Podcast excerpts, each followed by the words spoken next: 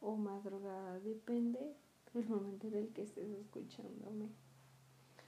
Bueno, pues hoy hablaremos sobre el cerebro. ¿Qué es el cerebro? El cerebro pues es lo que está en lo más alto de nuestra cabeza y forma parte del sistema nervioso.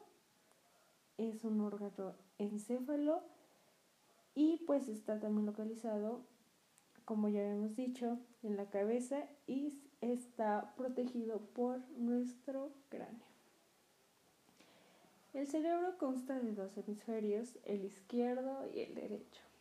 Bueno, el izquierdo es el que pues es para el lenguaje, para el pensamiento mmm, y para la escritura, el razonamiento, y pues es el que obviamente controla el hemisferio derecho. El hemisferio derecho es para la música, el deseo, la pasión, el amor, para el arte. El hemisferio derecho es el que está lleno de color. Bueno, el cerebro tiene lóbulos, que son cuatro.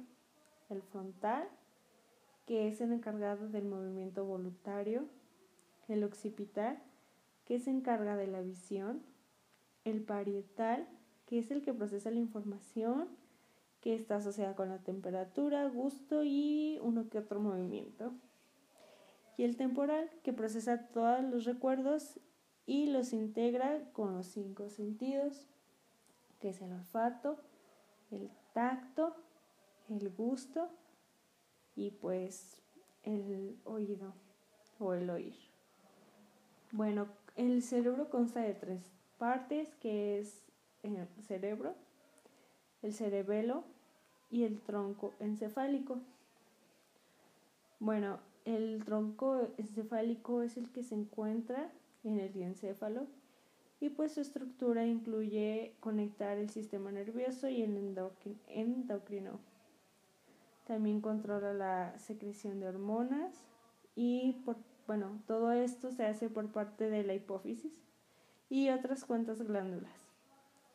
El hipotálamo, bueno, este es el encargado de producir vasopresina y oxitocina. Pero pues igual eh, se estimula con glándulas para poder secretar las hormonas.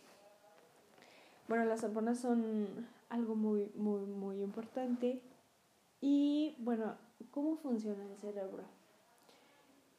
Eh, pues el cerebro funciona por transmisión de información entre las neuronas mediante pues algunos impulsos eléctrico-químico. Pues todo esto es la sinapsis.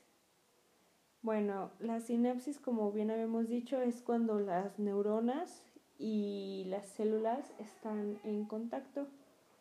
Y toda esta transmisión de información se hace en cuestión de milisegundos, súper rápido.